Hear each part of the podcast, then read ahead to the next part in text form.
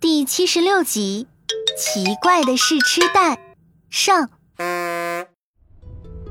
让孩子们万分期待的研学游总算到来了。科科和安安、康康被分到了同一辆大巴车上，三个小朋友一碰面，都高兴的聊起对研学基地的憧憬。嘟嘟嘟，前前后后的大巴车开始了鸣笛，相互示意准备出发。不多时，车辆发动起来，并排驶出了校园。可可哥哥，安安，来吃坚果。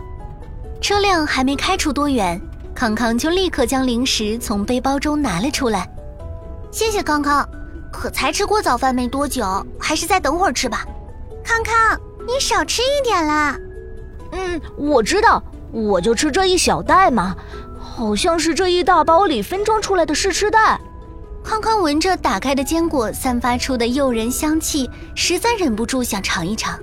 不过也巧，这大袋里竟然有一个特别小的纸袋，康康正好能吃这个小袋里的解解馋。康康拿出小纸袋，将它撕开，可奇怪的是，里面根本不是坚果，反而是好多好多小塑料球。哎，奇怪了。试吃袋里的坚果是装错了吗？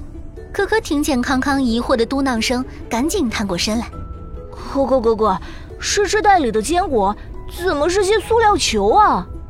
可可接过康康手里的试吃袋，仔细看着外包装，包装上印着一张卡通嘴巴，嘴巴上打了一个大大的叉。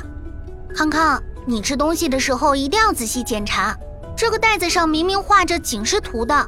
这个代表的就是不能食用，啊，我我还真没注意。哎，既然不能吃，为什么还要跟食物放在一起呀？其他小朋友要是没有注意到，吃到肚子里不就危险了？可可摸摸下巴，意识到安安确实说的很有道理。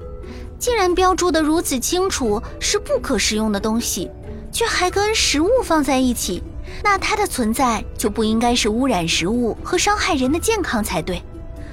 但，这小纸袋里装的到底是什么呢？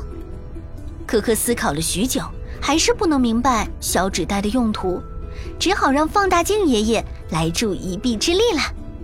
只见放大镜爷爷对着塑料球来回扫描着，一会儿的功夫，扫描光线便停止了。